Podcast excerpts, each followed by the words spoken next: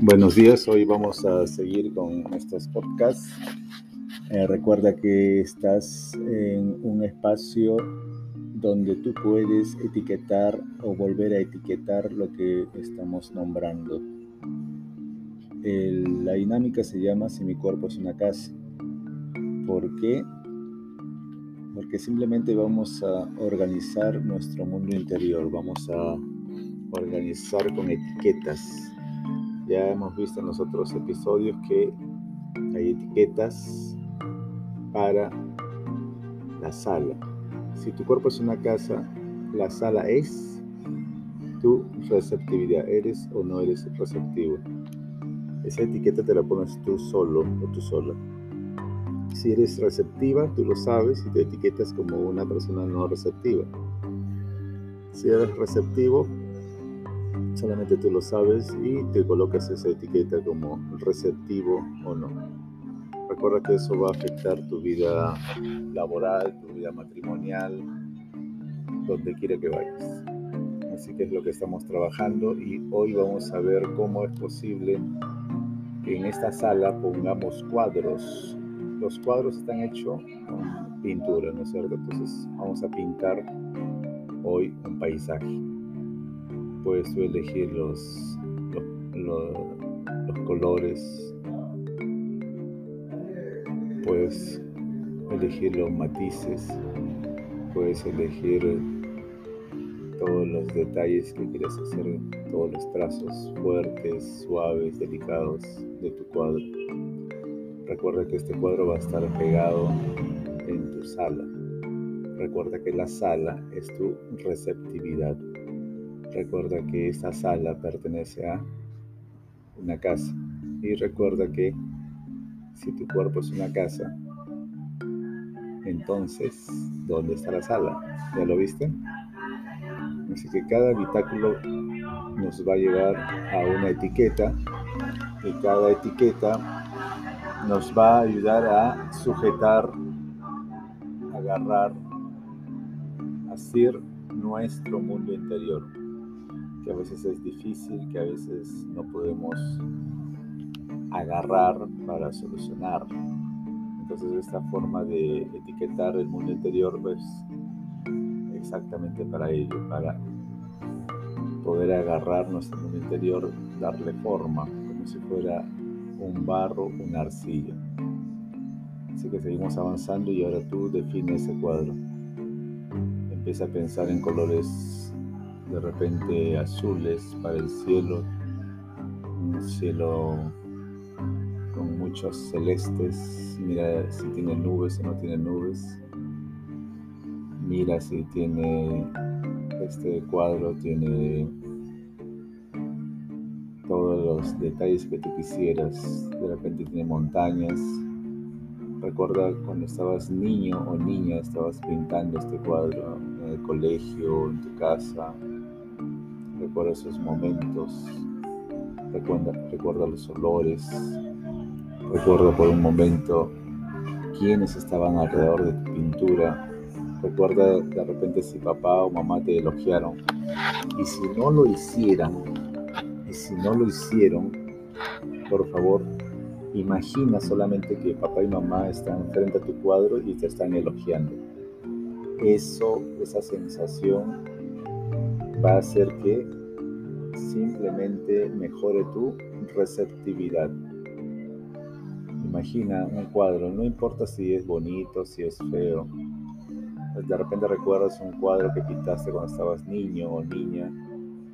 Solamente quiero que hagas el esfuerzo de imaginar que papá y mamá están presentes y te están elogiando por ese cuadro. Solamente haces Piensa que papá y mamá están felices por el cuadro que acabas de pintar y tú también estás feliz porque te están elogiando. Ese solo hecho en tu interior va a generar que mejore tu receptividad con las personas. ¿Por qué? Porque simple y llanamente nosotros guardamos esos resentimientos por años, tanto que no nos damos cuenta, pero afecta nuestra forma de recibir a la gente. están sepultados, pero desde donde están afectan nuestra receptividad. Entonces yo te pido por favor, si papá o mamá no estuvieron presentes en tus dibujos, en tus pinturas, cuando tú hacías la exhibición de ellos, por favor, perdónalos. De repente estaban trabajando, de repente, qué sé yo, tenían que tener otros compromisos, no más importantes, sino que tenía que ver pues, con la sobrevivencia de, la familia, no tenía que de repente papá salir a trabajar y traer el sustento diario, entonces no tenía tiempo para estar en el colegio o de repente mucho tiempo en el hogar. ¿Qué tienes que hacer? Perdonar. Perdona papá, perdona mamá. Ahora imagina, ¿te das cuenta? Ahí simplemente estás haciendo un esfuerzo de imaginar. Imagina que papá está a tu lado, te abraza, está feliz por el cuadro que acabas de pintar. Mamá también está feliz por el cuadro que acabas de pintar. Y vuelvo a repetirte, no importa si el cuadro es feo, no importa si el cuadro es bonito. Simplemente importa el hecho de, de la participación de ellos con su presencia, nada más. Porque en el fondo eso es lo que nos importa nos importa socializar, nos, nos importa compartir emociones, sentimientos, ideas, alegrías. Entonces, por ahí si no hay un, reflejo, no hay nada, no, nadie recibe nuestro saludo, nadie recibe nuestro dibujo, nadie reacciona a nuestras travesuras, entonces uno como que se siente solo, sola y dice, pucha, puedo hacer una travesura, puedo hacer una pintura, puedo hacer un dibujo, pero ¿a quién le importa? A nadie, no está papá, no está mamá, no, tengo hermanos, no hay nadie. Eso causa heridas, entonces es hora de empezar a salir de esas heridas, a perdonar y ir más allá, o sea, tienes que agarrar y, e imaginar que hay alguien ahí. En este momento te estoy pidiendo eso. Imagina que hay alguien en este momento contigo y te respalda, porque de eso se trata. Estamos buscando siempre el respaldo de las personas, alguien que esté con nosotros, a nuestro lado. Entonces, si no hay alguien, yo te pido que lo imagines por este momento. Imagina la presencia de papá, de mamá, imagínate abrazado por ellos, Solamente quiero que lo imagines, pero tan fuerte, tan fuerte, que te liberes, que liberes esas sensaciones tristes que tienes, que dejes ir los momentos tristes que te acompañan a veces cuando tienes que recibir a las personas. De repente has abierto un negocio, de repente has abierto, qué sé yo, una empresa y está fallando la receptividad en la empresa no porque la empresa sea mala, simplemente porque porque tú tienes esos detalles en tu mente, en tu personalidad. Así que mañana nos vemos en otro capítulo más, en otro podcast. Recuerda que todos te amamos, yo también. Cuídate mucho.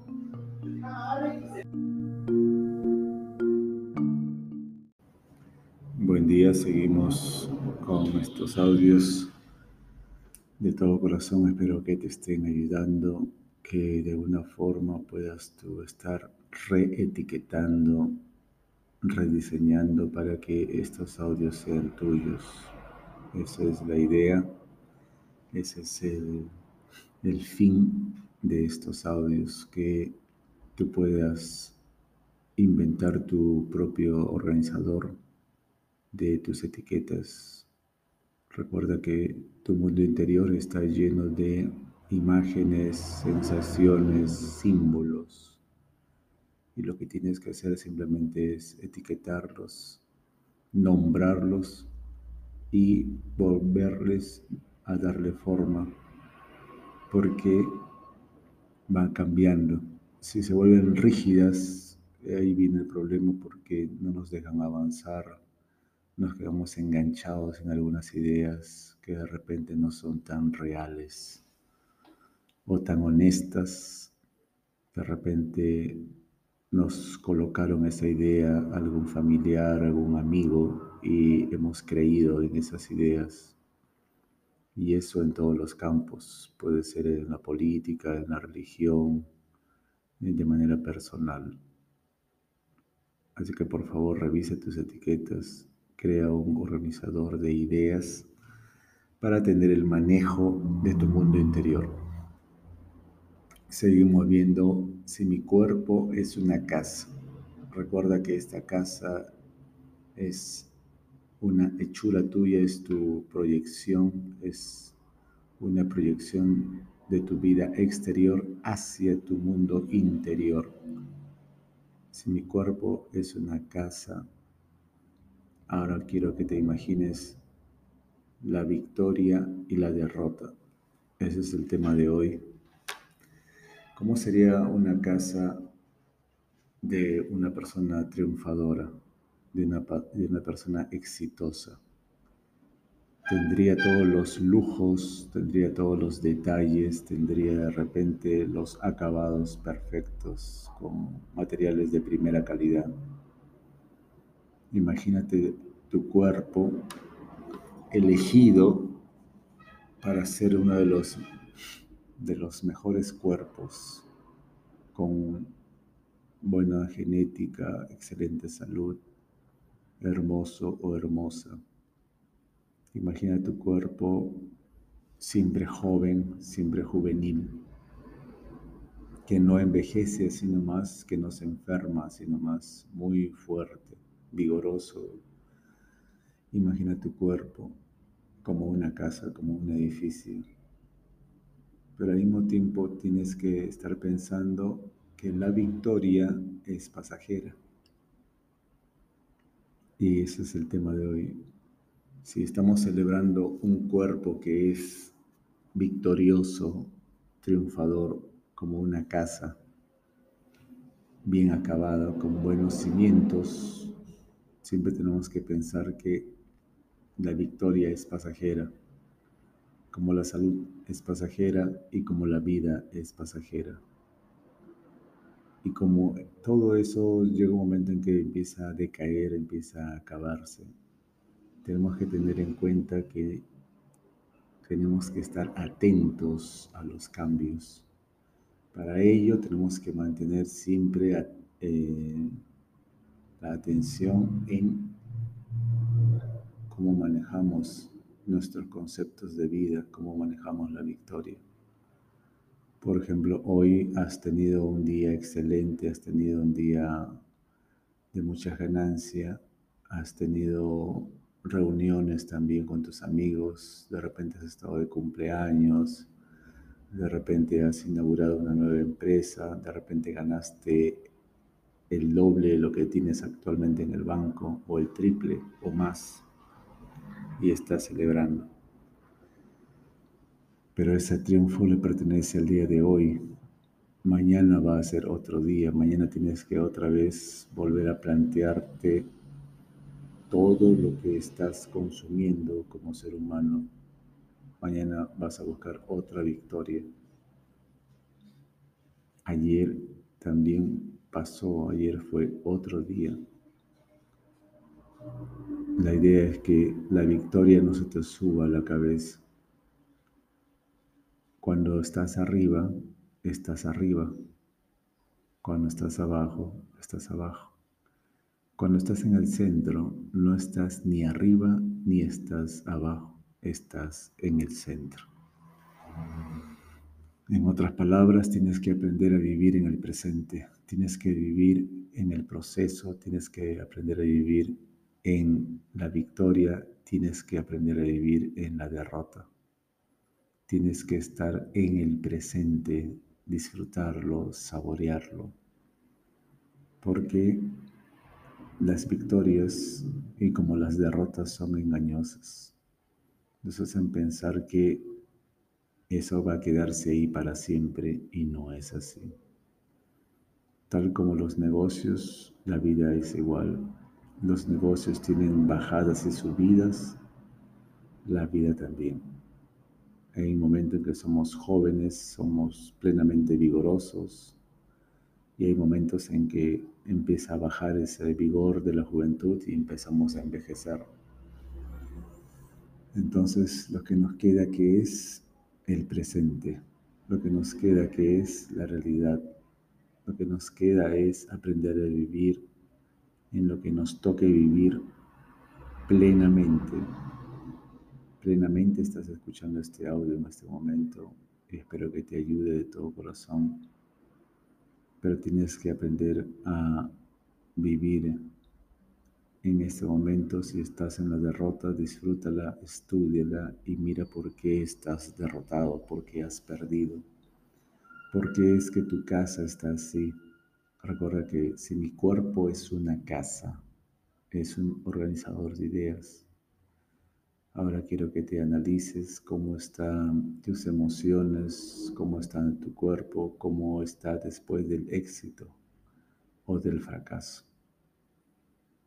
Haz números, haz cifras. Empieza a medir tus alimentos, empieza a medir tu calidad de sueño, empieza a medir tu calidad de ejercicios y tu cantidad de ejercicios. Si no haces números con todos estos aspectos de tu vida, lo que va a suceder es que vas a dejarlo al destino, al azar. Vas a comer imprudentemente, vas a beber imprudentemente, vas a estar pensando que el éxito simplemente es una emoción. Estar emocionado y quieres todos los días alcanzar el mismo nivel de éxito del día anterior y para ello vamos a tomar de repente licor, vamos a tomar café, vamos a drogarnos y eso no es alcanzar el mismo gozo del día anterior. Eso es engañarse, eso es drogarse, eso es matarse. Porque algunos órganos de tu cuerpo se van a empezar a resentir si vuelves a hacer lo mismo. Ya te imaginas con tu sistema digestivo. Entonces, por favor, aprendamos a reconocer el éxito y aprendamos a reconocer la derrota. Aprendamos a vivir en el éxito, aprendamos a vivir en la derrota. No es que te vas a quedar ahí, eso no es así, no es posible. Pero sí, todos los días vas a reconocer en qué momento estás y es muy posible que cuando hayas ganado mucho dinero tengas una derrota emocional. Alguien se vaya de tu familia, hay una traición. Entonces no tienes el éxito total, sino que tienes el éxito económico y por atender el hecho económico has perdido una familia, has perdido un familiar, de repente tu pareja, de repente has sufrido una traición.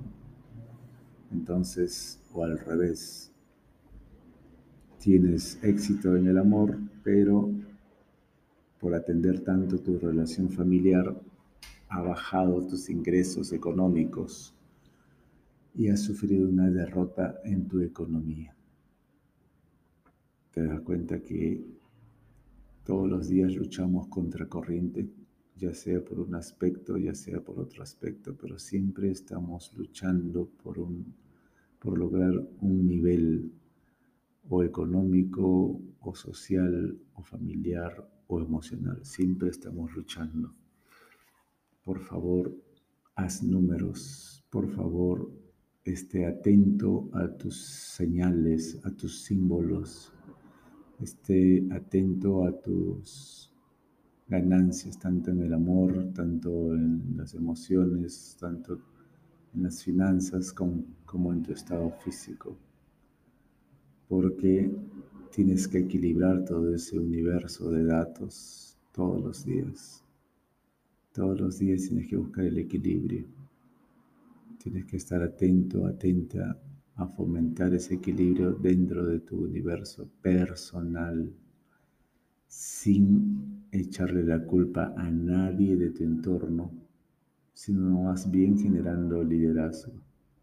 Si tú eres una persona exitosa, genial, pero de repente tus hijos no lo son, tienes que tener cuidado, tienes que tener el manejo de ese éxito para con tu familia, para con tus hijos, para con tu esposa, con tu esposo.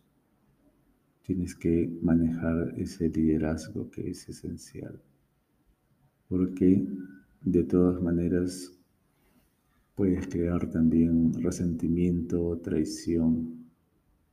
Ya sabes que hay que mantener siempre un perfil bajo frente a la familia, frente a, los amigos, para no generar ese desorden, para no generar la envidia, para no generar anticuerpos.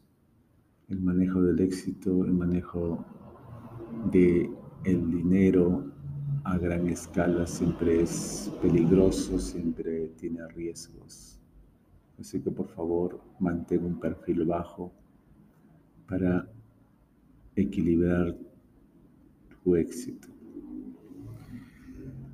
Entonces estamos viendo que este éxito ahora vamos a trasladarlo a, si mi cuerpo es una casa, estábamos viendo siempre en todos los audios que has escuchado, la sala es primordial. Si estás viendo que tu receptividad está mejor o está mejorando, genial. Eso quiere decir que hay indicadores de que estás manejando bien el equilibrio.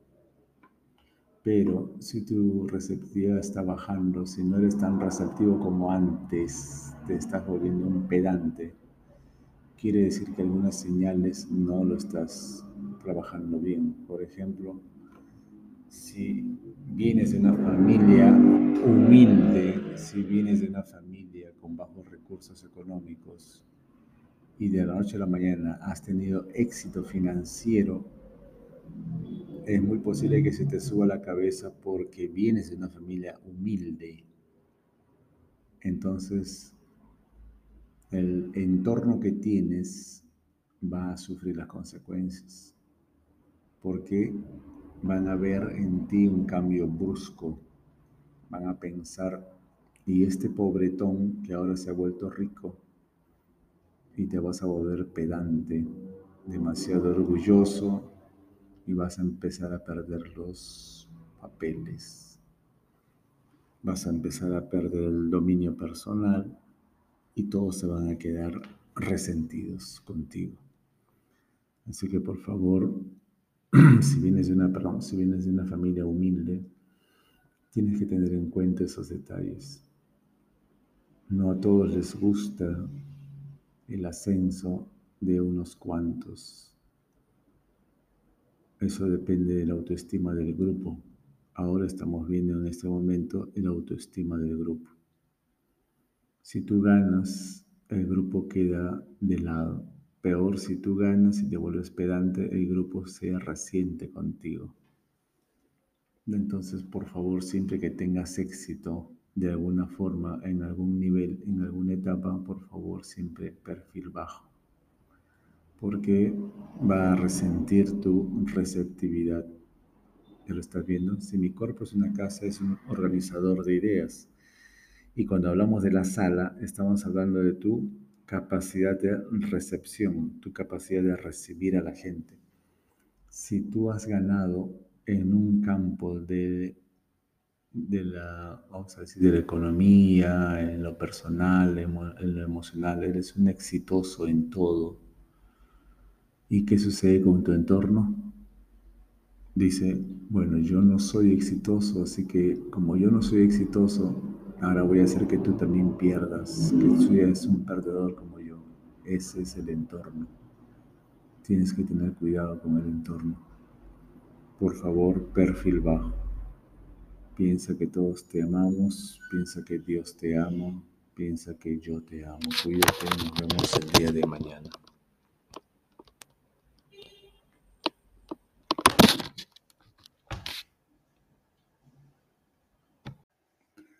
Buen día, seguimos aquí agradecidos por tu audiencia, por escuchar estos audios. Muchas gracias.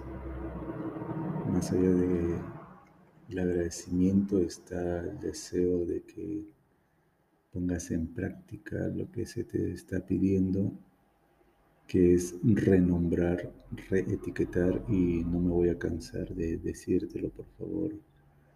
Repiénsalo para que sea tuyo. Esa es la intención y también te lo voy a repetir siempre. Es la intención de estos audios que sean tuyos, que te pertenezcan. Y esa es la forma en que te puedas adueñar de toda esta información cuando lo meditas, cuando le pones otros títulos, cuando estás creando tu propio audio de repente, cuando tú lo enseñas. Cuando tú enseñas, quiere decir que lo has comprendido. Cuando tú enseñas a alguien, quiere decir que parte de tu experiencia también tiene que ver con todo esto que has aprendido. Así que por favor, practícalo, enséñalo, repiénsalo para que sea tuyo. Hoy seguimos viendo en este organizador de ideas si mi cuerpo es una casa. Estamos viendo el tema cómo pintar tu realidad y que cada uno tenemos esa meta, ese propósito y también esa competencia de poder crear nuestra propia realidad. Y a veces nos quedamos atónitos con la inseguridad y pensamos que no hay otra forma más que buscar un empleo, tener dinero y mantener nuestras comodidades y pensamos que la vida es eso. Y vamos asustados corriendo a buscar un trabajo para que las deudas no nos alcancen. Y muchas personas se quedan en ese nivel. Simplemente trabajar para mantener un estatus, un cierto grado de comodidad y abandonan todas sus virtudes, sus competencias, sus habilidades, sus destrezas, las dejan de lado.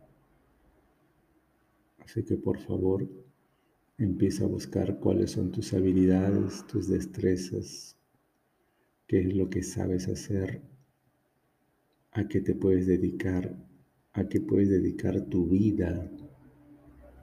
Recuerda que todos los procesos tienen un final y no queremos lamentarnos al final de los procesos. Y para no lamentarnos tenemos que saber entregar la vida. Ese es el tema de hoy, cómo nosotros entregamos la vida. La entregamos cuando sabemos qué es la vida. Y ahí nos vamos a conectar con el amor. ¿Qué es el amor? Has experimentado amor por las personas, has experimentado amor por lo que haces, has experimentado el amor a ti mismo, a ti mismo. Ese es el tema de hoy. ¿Cuál es la entrega? ¿Cómo es entregarse? ¿Qué es lo que vas a entregar? ¿Cómo vas a recibir lo que otras personas entregan? Muchas de las relaciones que empiezan tienen ese problema de que muchas personas no saben dar amor y otras tantas no saben recibir amor. Por ese motivo es que fallan muchas relaciones de pareja, porque una de las parejas o las dos no saben dar amor y una de las partes o las dos no saben recibir amor. Y vienen los conflictos, vienen las peleas, las separaciones. Así que la dificultad básica es reconocer el amor. Cuando estás pequeño de repente y a todos nos ha pasado, hemos capturado el amor de papá, de mamá y no lo hemos entendido. Por ejemplo, hay padres que cubren de regalos a sus hijos y es su forma de dar amor. Otros padres solamente se preocupan en la alimentación y es su forma de dar amor. Otros padres son más querendones y abrazadores y dan besos y abrazos a sus hijos y eso es su forma de dar amor. Otros se preocupan por la instrucción, envían a sus hijos a buenos colegios, pagan buenos centros de capacitación. Y esa es su forma de dar amor. El problema está en los niños que van creciendo, como no entienden porque están esperando el amor de otra forma, entonces simplemente concluyen que los papás no los aman porque están esperando por otras vías, por otros canales, la expresión del amor de sus padres, que a veces es incompleta.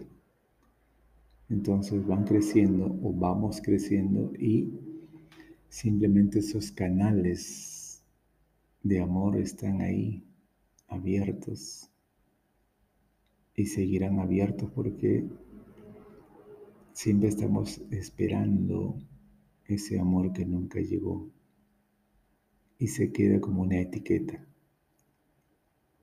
una etiqueta insatisfecha. Entonces pasas al matrimonio como una persona insatisfecha, con esa etiqueta insatisfecha. Si lo puedes ver, te quedaste con la etiqueta insatisfecha, que nada ni nadie te va a satisfacer. Así llegue el verdadero amor a tu vida, nada ni nadie lo va a llenar. Simplemente porque esa etiqueta está ahí. La pregunta es, ¿reconociste en tu vida que la etiqueta está ahí?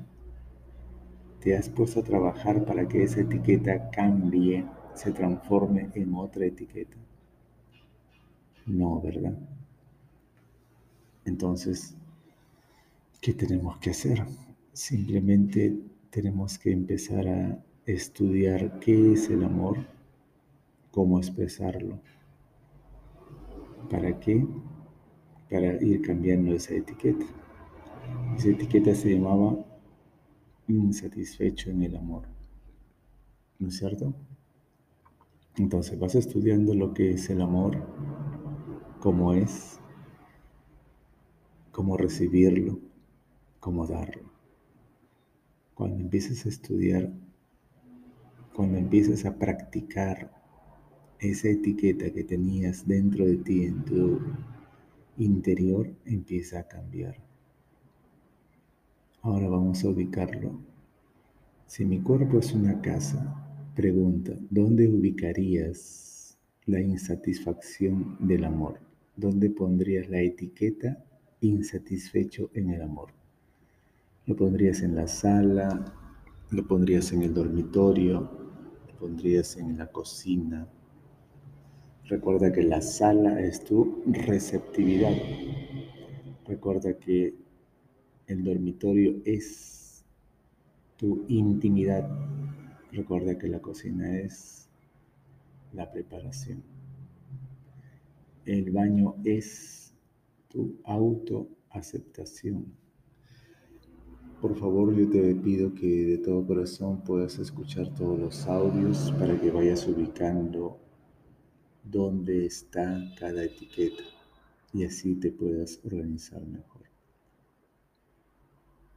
Entonces, cuando vas organizándote, vas encontrando que en cada habitáculo hay emociones, hay sensaciones guardadas que tienes que trabajar. Por eso que a este, a este organizador de ideas le llamo si mi cuerpo es una casa. Simplemente porque el interior de cada persona es enorme, como un universo. Y como es enorme como un universo, lo que tenemos que hacer simplemente es organizarlo. separarlo por ambientes, porque en cada ambiente hay muchos símbolos. Recuerda que el interior de nosotros está lleno de símbolos. El interior de nosotros se moviliza a través de símbolos.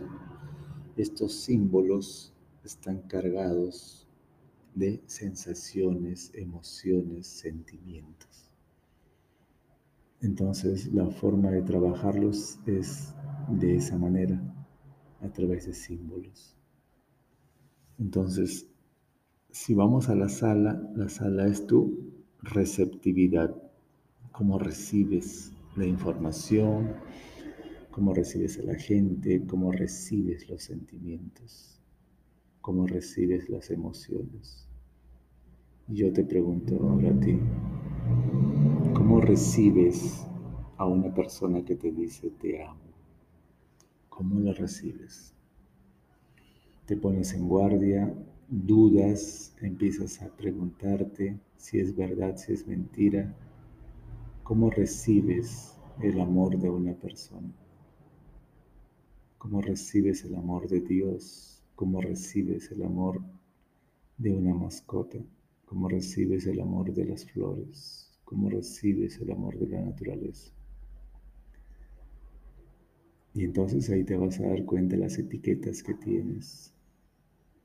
Estás resentido o resentida y te vas a dar cuenta de las etiquetas que tienes para que empieces a trabajar. Pero cuando estás en la sala y tú recibes a la gente, automáticamente tu cuerpo que está recibiendo ese afecto también empieza a brindarlo automáticamente. Como recibes, das. Como das, recibes. Entonces es posible que hayas visto en alguna fiesta que las personas que son saludadas por su cumpleaños, algunos dejan su cuerpo inerte, sin movimiento y simplemente se dejan abrazar. ¿Te acuerdas?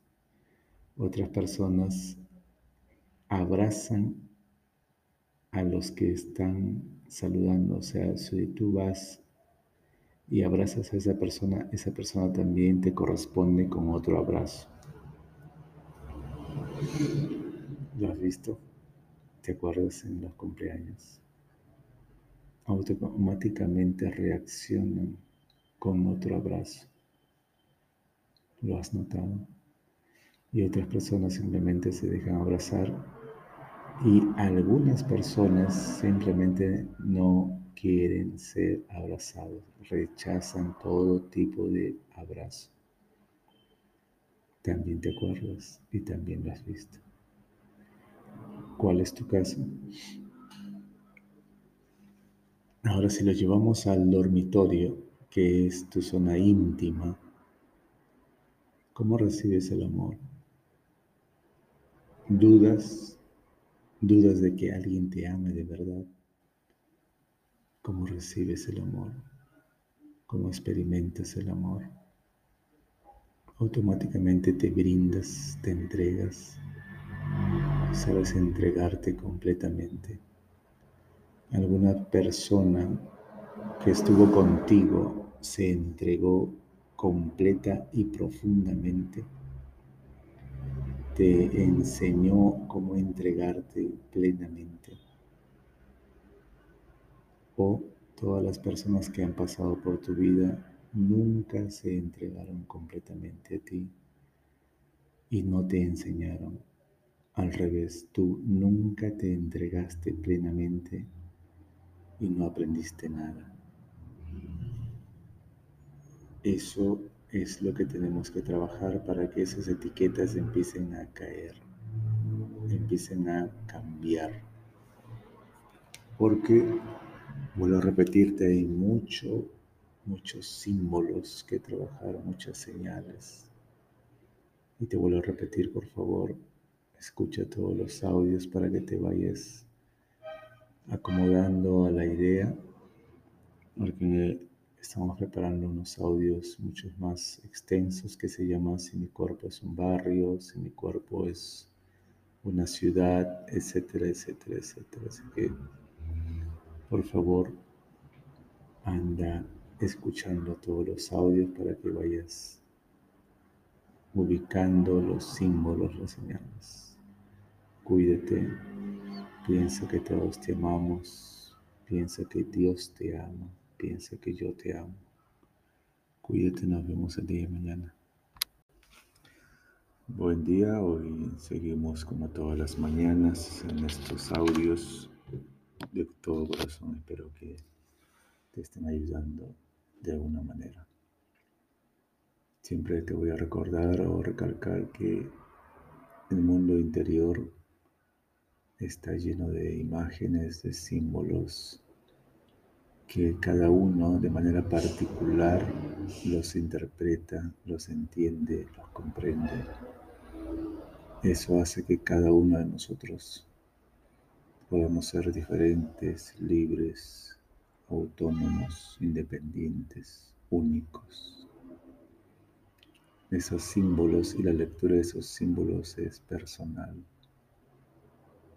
Yo te puedo indicar algún detalle, pero al final el que lo comprende, el que lo entiende, eres tú. Yo solamente te muestro algún camino, alguna dirección, algún sentido. Solamente inquieta tu imaginación, pero al final quien comprende todo eres tú. Al final el que define una situación eres tú. El que determina la dirección final, la decisión final, eres tú, nadie más, nadie más. Dios mismo te deja actuar libremente. Dios mismo no se puede meter mucho, no se puede inmiscuir mucho en tus decisiones. Te deja que tomes decisiones porque de eso tienes que aprender. De las decisiones que tomes, tienes que aprender. Esa es la tarea de la vida. Tomar decisiones y aprender de las cosas buenas y de las cosas malas. Hoy día vamos a otra vez regresar a el organizador de ideas si mi cuerpo es una casa. Y ahora quiero que te imagines, si tu cuerpo es una casa, quiero que te imagines la ventana. Imagínate el jardín, imagínate un bebedero de agua para las aves por un momento imagínate que te gustan las aves y por eso le has puesto un bebedero de agua para ellas en tu jardín. Muchas aves vienen en las mañanas a tomar agua a tu jardín, toman agua y se van a buscar sus alimentos. Al mediodía hacen lo mismo, toman agua y se van a buscar sus alimentos. Y en la tarde para dormir otra vez vienen, toman agua y se van a descansar a sus nidos. Tú estás en tu ventana y tienes la oportunidad de mirar la cantidad de aves que vienen a tu bebedero de agua en el jardín. Y el jardín tiene un color hermoso, precioso, verde, verde esperanza y te gusta pasar tiempo en tu jardín y no es que tengas 70, 80 años y no quieras hacer nada más que mirar por tu jardín, sino que has encontrado, has descubierto cierto placer al mirar tu jardín con esas aves que vienen, con esas aves que van. De distintas, de distintas formas, especies, tamaños, colores. Vienen aves muy pequeñas como los ruiseñores y has visto alguna vez que se han posado águilas a tomar agua en tu bebedero.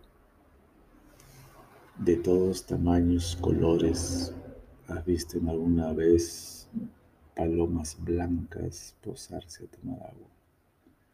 Como también un día se posó una paloma negra, completamente negra han llegado a tu bebedero de agua cuervos a tomar agua. Y así que estás encantado con esa idea, ¿Te parece la mejor idea que se te ocurrió y ver tantas aves de distintas clases, especies, llegar a tu bebedero y tomar agua y tú estás feliz, tan feliz, mirando desde tu ventana que a veces te olvidas de almorzar y te quedas mirando, mirando. Mira sus picos, te gusta mirar los ojos que tienen. Ese que un día agarras y el bebedero lo pones más cerca a la ventana para observarlos de más cerca. Algunas cantan, tienen una, un trino especial, algunas gorgojean, otras chillan, otras imitan sonidos. Han llegado a tu bebedero inclusive loros, papagayos que hablan cosas, dicen y repiten palabras que alguna vez escucharon. Así que tú te sonríes y estás feliz por la gran idea de ver tantas aves que llegan por turnos. No llegan juntos, no llegan juntas, llegan de uno en uno, llegan, toman agua, se van Llegan, toman agua, se van. Llegan, toman agua, se van.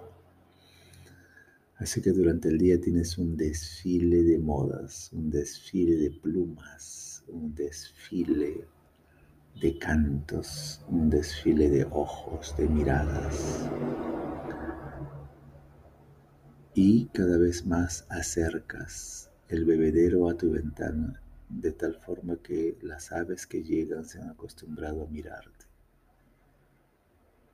y entre los dos se contemplan porque las aves también te miran y tú miras a ellas.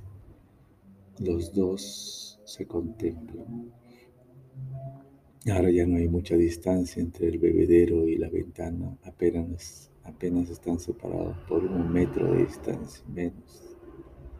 Por casi 30 centímetros de distancia separa el bebedero y la ventana. Y hay días que te pasas todo el día sentado en una silla junto a la ventana, viendo llegar a las aves y partir. Y la única, el único mensaje que estás aprendiendo es que puedes ser tan libre como quieras, volar como quieras, ser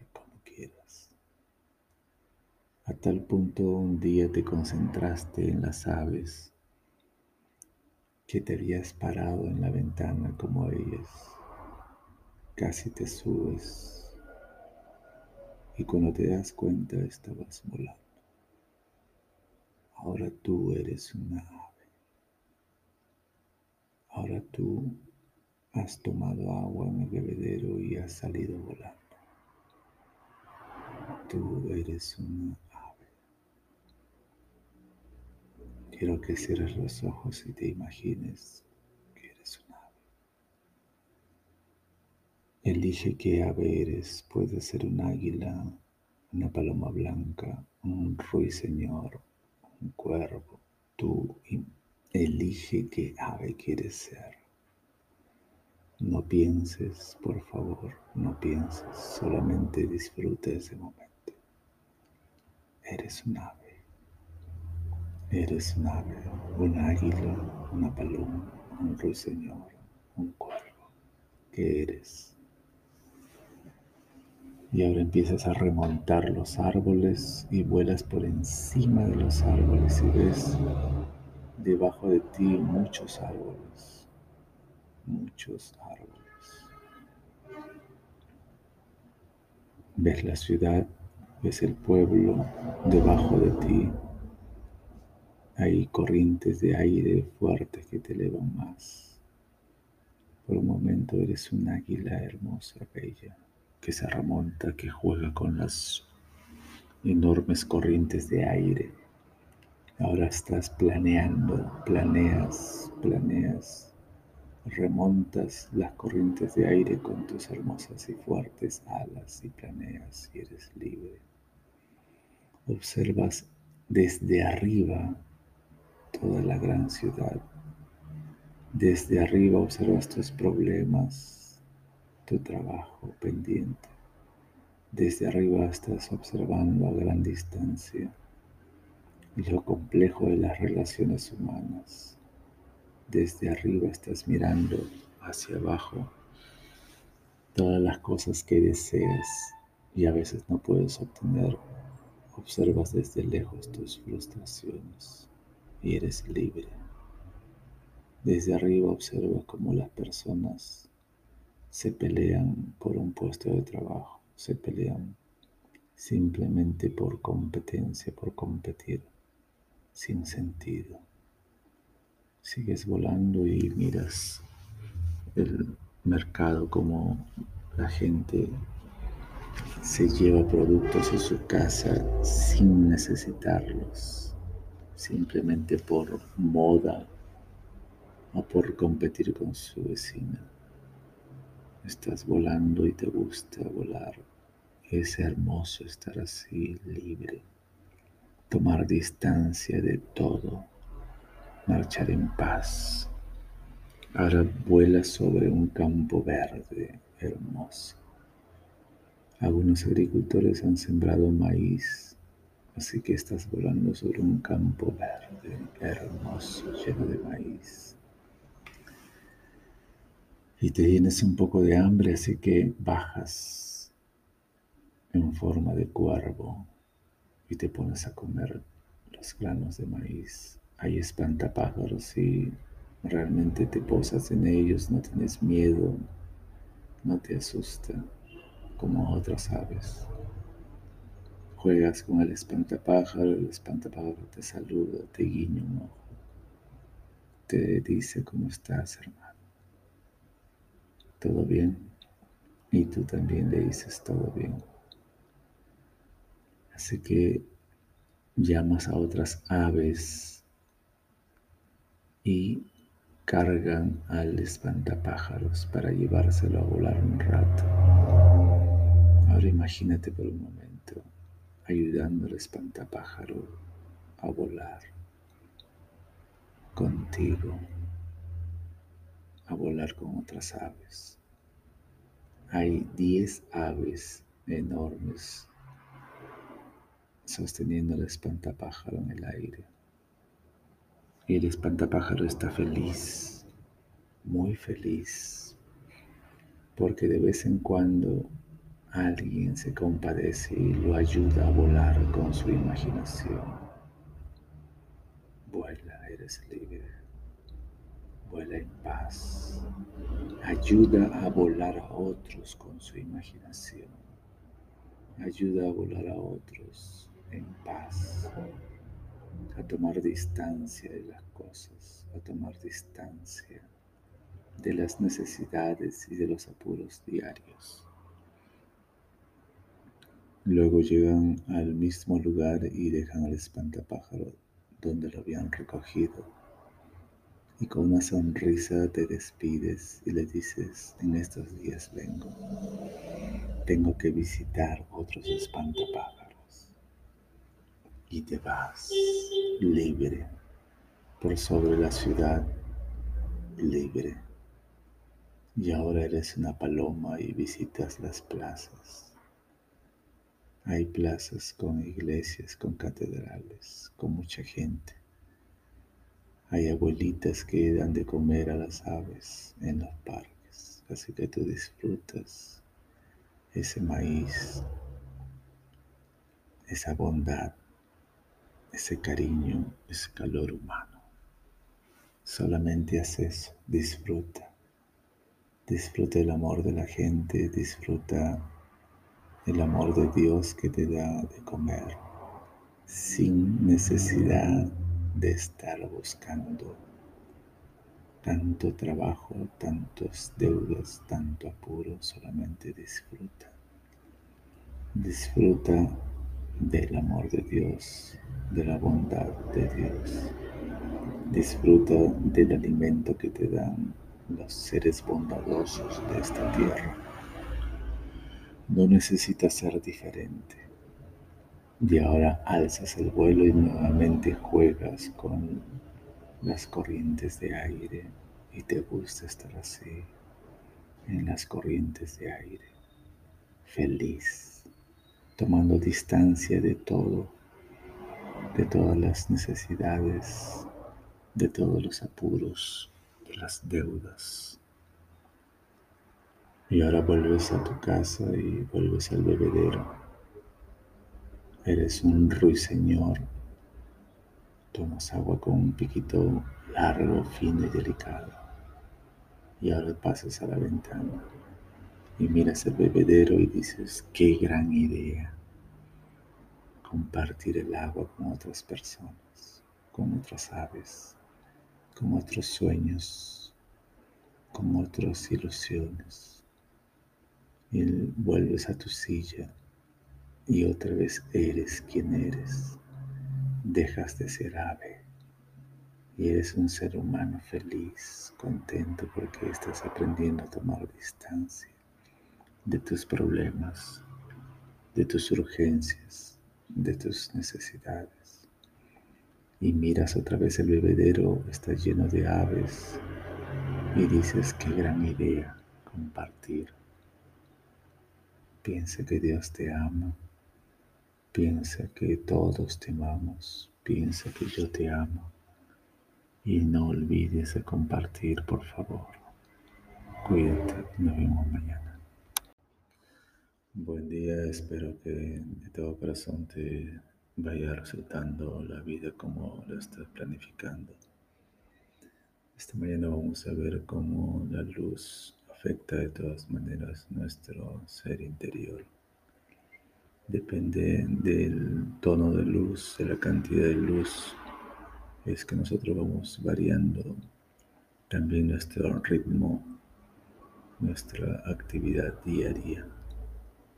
Así que tenemos que estar pensando siempre en la exposición al sol. Donde quiera que estés, por favor, trata de buscar el sol para exponerte siquiera unos 15 minutos diarios. Y vas a ver los resultados que empiezan a causar en tu actividad física, en tu actividad intelectual. Bueno, ahora vamos directo al organizador de ideas, de pensamientos y nos vamos también a ver el dormitorio. Si estamos nosotros en el dormitorio, recuerda que es tu parte más íntima, donde están de repente también tus recuerdos más agradables y desagradables de la niñez. Y ahí es donde vamos a combinarlo con la cantidad de luz que ingresa a nuestro cuerpo, a nuestro, a nuestro interior. El significado de, de esa luz y de esos colores. Cuando vamos creciendo de alguna forma se van quedando como capas en nuestro interior que nos van diciendo de alguna forma los recuerdos más significativos que tenemos de la infancia. Por ejemplo, los días de sol a veces están conectados con ciertas canciones que nos traen al recuerdo el momento en el que estábamos con papá, con mamá y esos recuerdos quedan para siempre ahí. Los momentos de lluvia también, cuando estabas con tus hermanos de repente construyendo una casita en el techo para cobijarse del frío de la lluvia, quedan para siempre en nuestro interior grabados. Y entonces cada tono de luz, cada sensación va quedándose como plataformas como estratos dentro de nosotros. Lamentablemente a veces queremos regresar ahí, queremos volver a esos momentos y simplemente nos queda después la añoranza. Añoramos esos momentos agradables. Y yo te pregunto, ¿cuántos momentos agradables hay en tu infancia? cuántos momentos desagradables coleccionas de tu infancia. En la medida de esa colección, en la medida que hayas coleccionado esos momentos, se rige entonces ahora nuestro malestar o nuestro bienestar actual. Si has tenido muchos momentos felices, entonces ahora de tu interior lo que tienes es una caja de momentos felices. Eres una persona alegre, eh, jovial, receptiva. Y yo te pregunto ahora, si has tenido muchos momentos tristes, muchos episodios tristes en tu infancia, con también cambios climáticos demasiados tormentosos, has vivido en una zona donde había mucha lluvia, mucha tristeza, poca luz, poco sol, y muchos momentos de angustia. Te pregunto, ¿se pueden cambiar? ¿Se pueden cambiar estos recuerdos? Claro que sí. Acompáñame. Yo te voy a guiar en una historia y tú vas a ir asintiendo con la cabeza que es tu historia. Estás en una estás en el campo, estás en una casita construida en el campo con ichu, que es una planta que crece en la zona. El techo es de paja. Todas las paredes son de piedra. Y afuera ocurre una gran tormenta de nieve. Imagínate afuera cayendo nieve sobre ese techo de paja. Toda la zona se cubre de hielo, de nieve, hace mucho frío, pero adentro están tú, papá, mamá, están tus hermanos, con esa gran experiencia. Nunca habían vivido esa experiencia, están de viaje, han llegado a ese lugar para conocer, para experimentar esa zona. Hace mucho frío. Y cuando deja de nevar, ha pasado todo un día, al día siguiente papá, mamá les ofrecen salir, así que salen al patio de esta casa y todo es nieve, todo es blanco.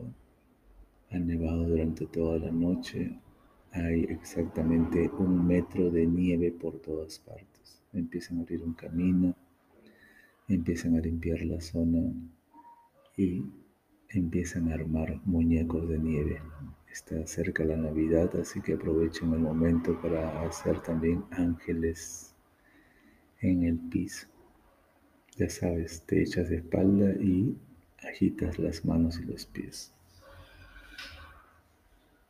Luego a uno de ustedes se les ocurre hacer la famosa batalla de nieve y se lanzan los o las bolas de nieve por todo el cuerpo papá contra mamá, hermanos contra hermanos, y es agradable estar así jugando en la nieve. Nunca lo habías hecho, es la primera vez, y te gusta este momento de familia, donde todos, después de abalanzarse el uno sobre el otro, de, de echarse nieve, de hacer bolas de nieve para hacer una guerra ficticia, todos solamente se ríen Obsérvate a ti riéndote en familia, jugando con la nieve.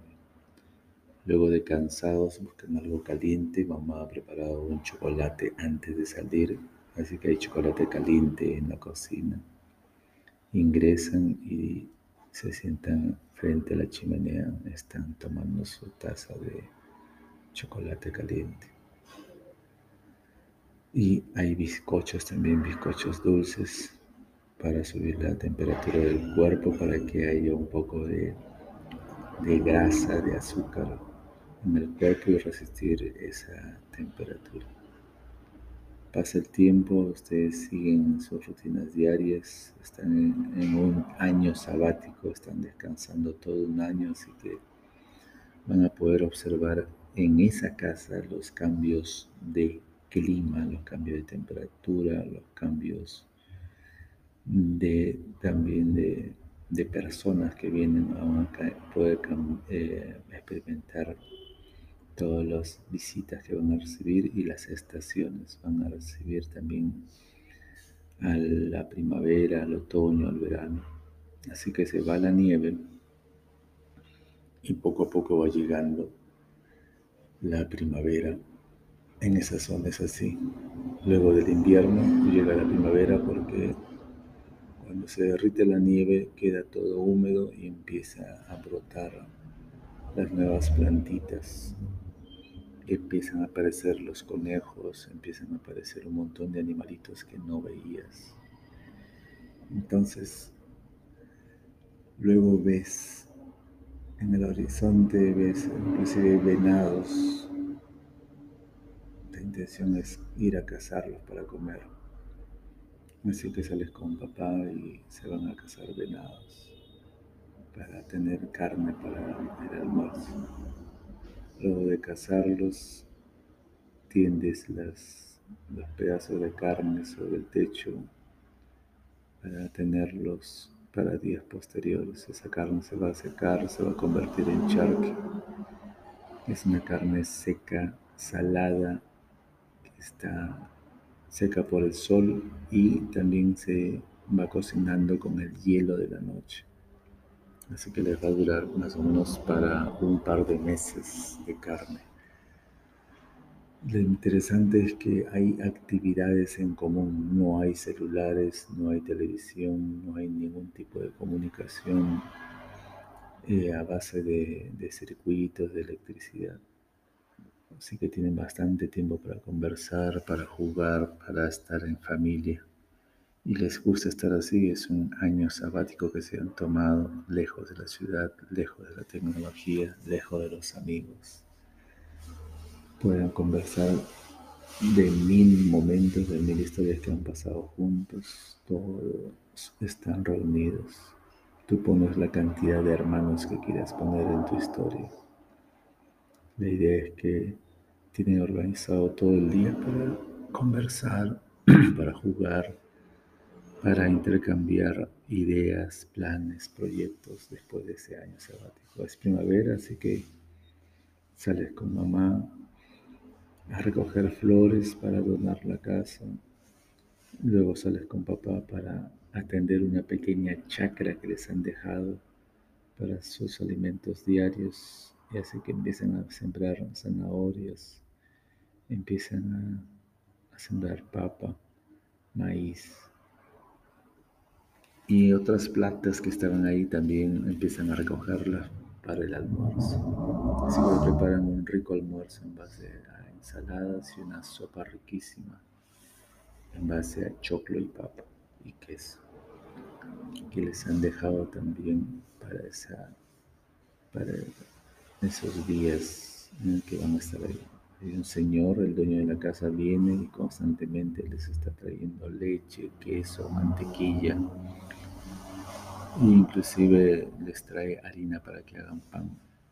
Ya te imaginas, en las tardes, todas las tardes mamá tiene la ocurrencia de hacer el pan para la noche y para el día siguiente. Imagínate mamá con todos ustedes en la mesa, amasando la harina con agua, con aceite, con mantequilla, un poco de leche, y empiezan a hacer el pan para la noche y para el día siguiente.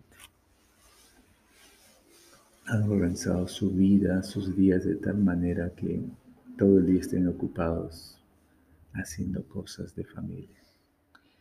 Y luego les va a caer el otoño. En esa zona es así.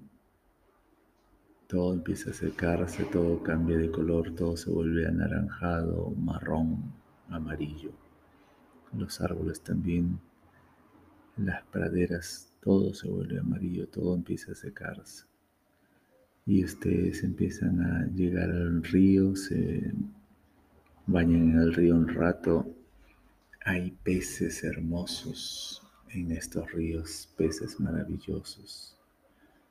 Ustedes ponen los pies en el agua y estos peces nadan alrededor no se incomodan con la presencia de ustedes.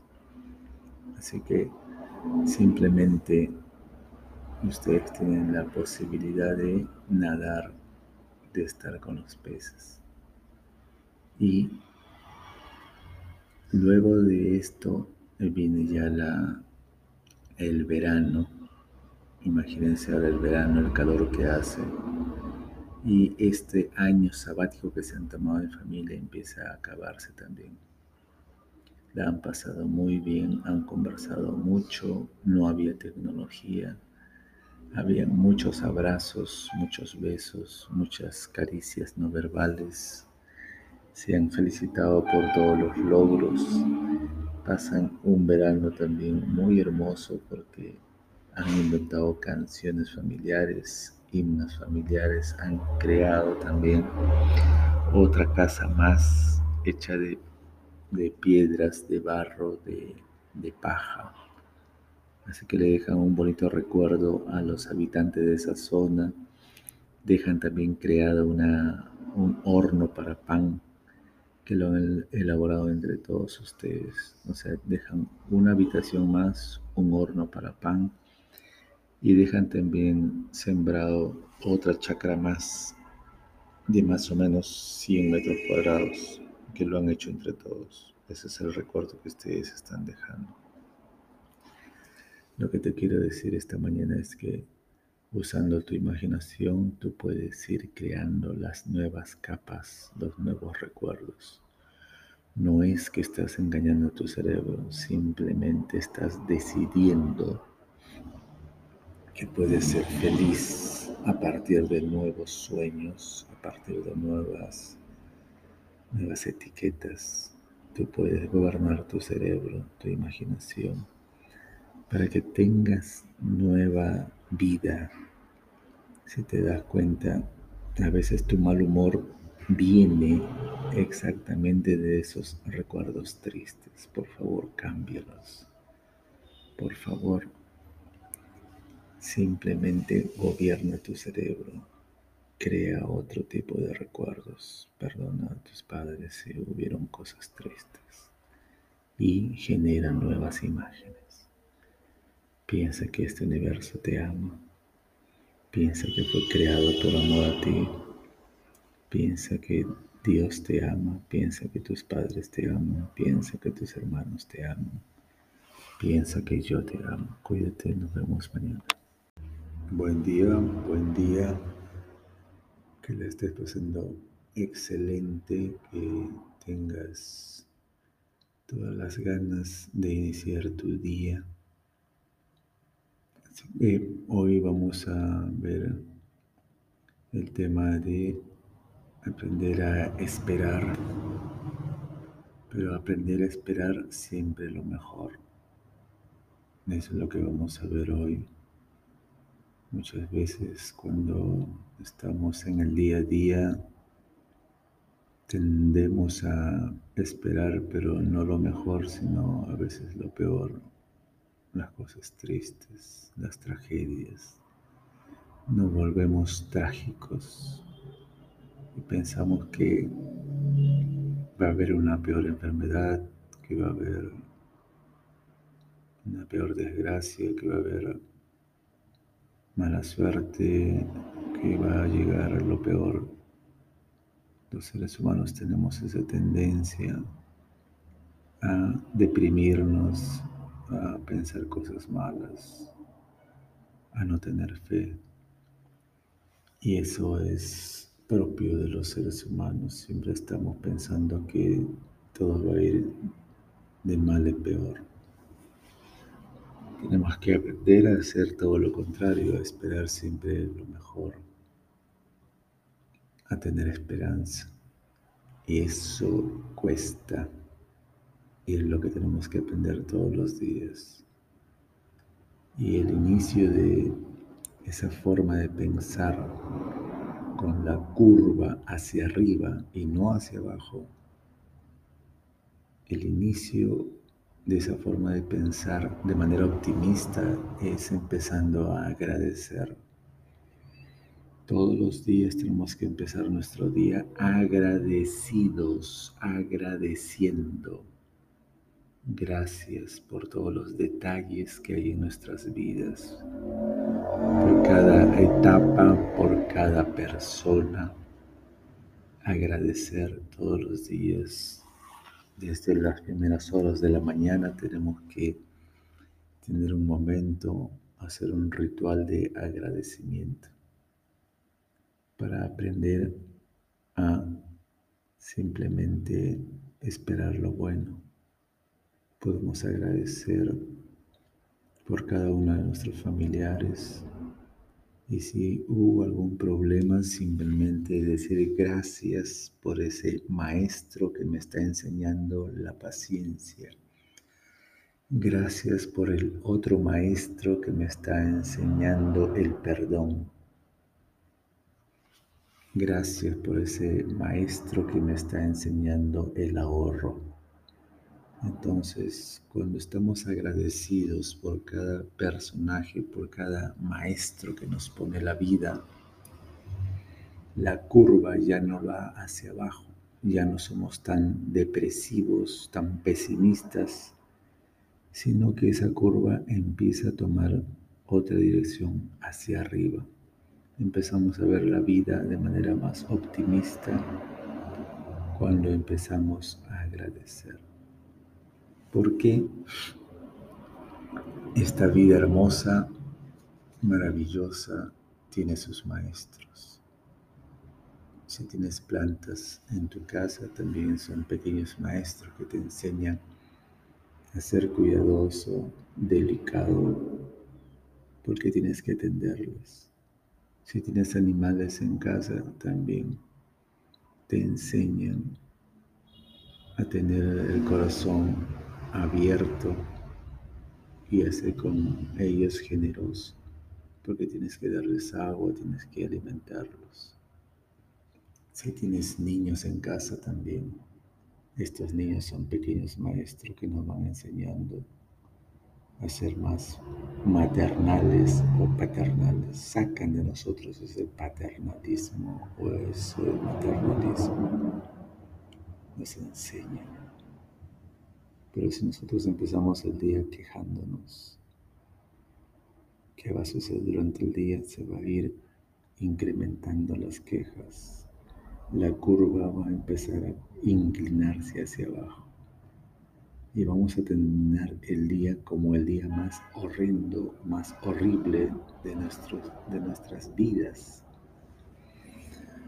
Así que por favor, para que eso no ocurra todos los días, todos los días de manera religiosa, por favor, agradece, agradece, no te canses de agradecer. Por más difícil que sea lo que se venga, si se viene un juicio, si se viene, qué sé yo, otra enfermedad, si se viene desgracias, agradece. Ese es tu escudo, esa es tu mejor defensa, agradecer. Porque si no agradeces, se viene la depresión, te deprimes. Y si te deprimes, bajan tus defensas. Y si bajan tus defensas, te enfermas. Yo te pregunto, ¿es lo que quieres estar enfermo, enfermo? Eso es vivir, eso es vida. Así que por favor, todas las mañanas tenemos que tener un ritual de agradecimiento, agradecer por el frío que hace, agradecer por el calor que hace, agradecer porque hemos perdido el trabajo, agradecer porque hemos encontrado un nuevo trabajo, así no nos guste, agradecer por la pareja, agradecer porque no tenemos pareja, agradecer porque tenemos hijos, agradecer porque no tenemos hijos, agradecer por la nueva pareja, Agradecer porque no hay nada nuevo en nuestras vidas. Agradecer. Cuando estamos agradeciendo nos volvemos devotos. Esa devoción es la que hace falta.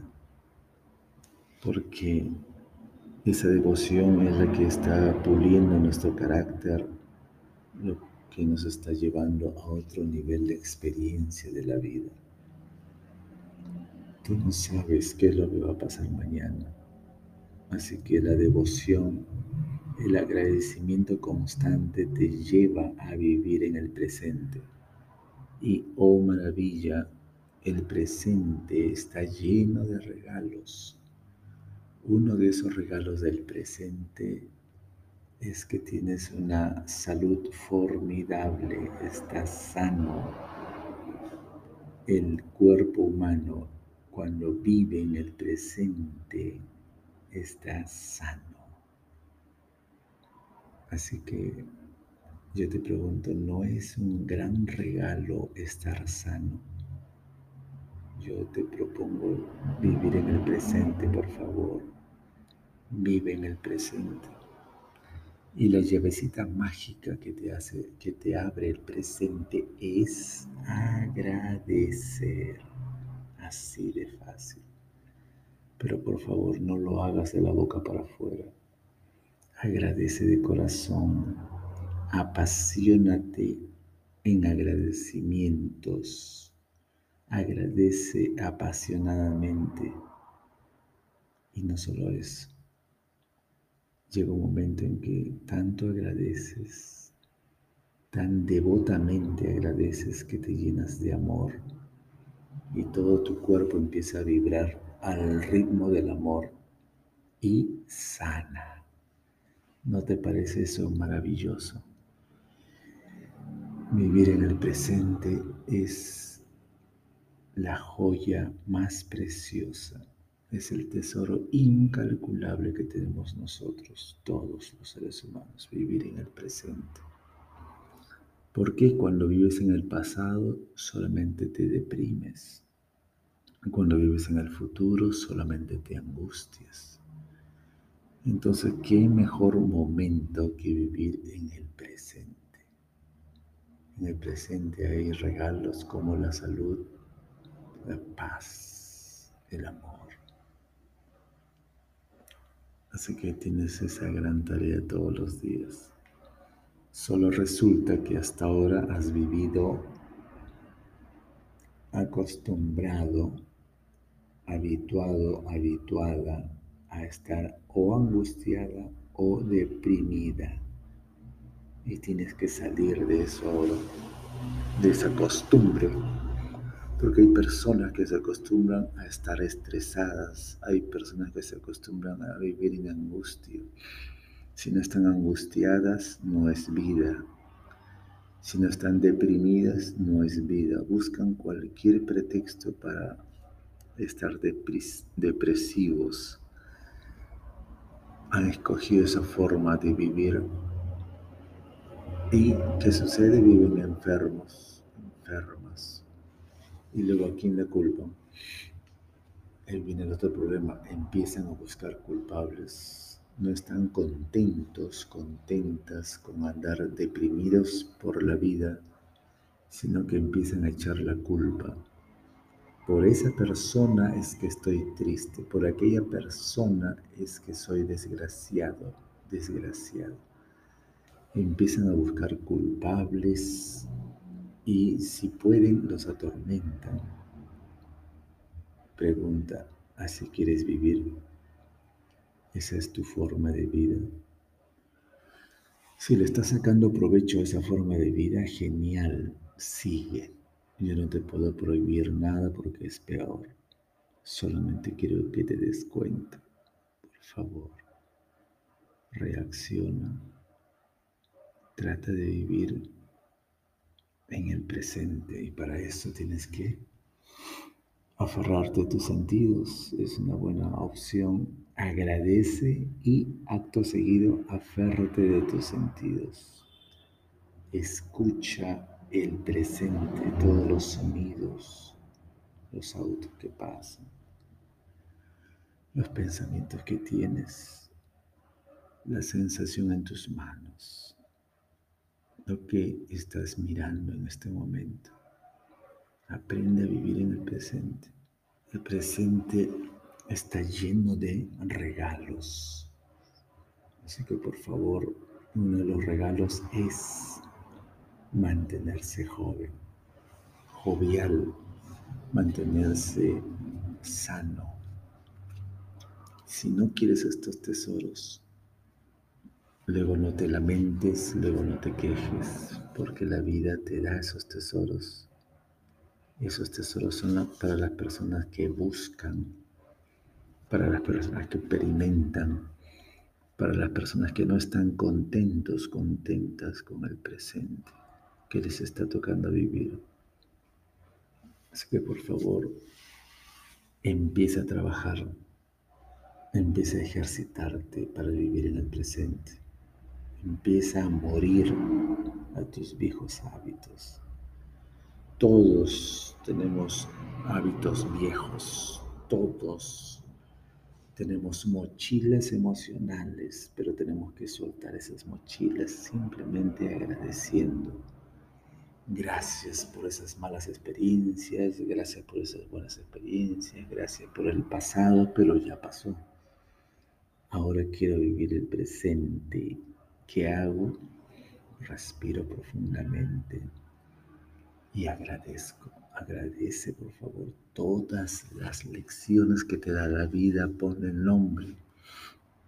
Agradece por tu maestro bodeguero agradece por tu maestro microbusero, agradece por tu maestro vendedor de abarrotes, agradece por todos los personajes que hay en tu vida. Pero una vez más te pido, agradece de corazón, no te apures, no te apures, agradece de corazón. Quédate en cada lugar un tiempo, no salgas tan rápido, empieza a ralentizar, ralentizar para que vayas explorando tu mundo interior. Así de fácil. Por favor, ralentízalo todo y agradece, agradece, agradece. Luego las personas te van a buscar para trabajar Luego las personas te van a buscar para agradecerte. ¿Por qué? Porque no todos quieren hacer la tarea, no todos quieren enfrascarse en ralentizar su vida, en agradecer. No todos les parece buena idea hacer eso. Pero yo te pido una vez más, agradece Ralentiza tu vida, agradece, vive en el presente. Este presente te quiere mucho. Tiene muchos dones para ti, solo que nosotros somos los del problema. Nosotros nos dejamos llevar por los problemas, nos angustiamos y queremos vivir así y pensamos que la vida es así. Así que por favor, respira profundamente, agradece agradece, agradece. Y yo te agradezco ahora a ti. Gracias por escuchar. Y ahora te pido, por favor, escucha todos los audios. Y ahora te agradezco. Gracias por escuchar todos los audios. Piensa que Dios te quiere. Piensa que todos te queremos. Piensa que yo te quiero. Cuídate, por favor. Cuídate mucho. Sea agradecido, agradecida. Nos vemos mañana.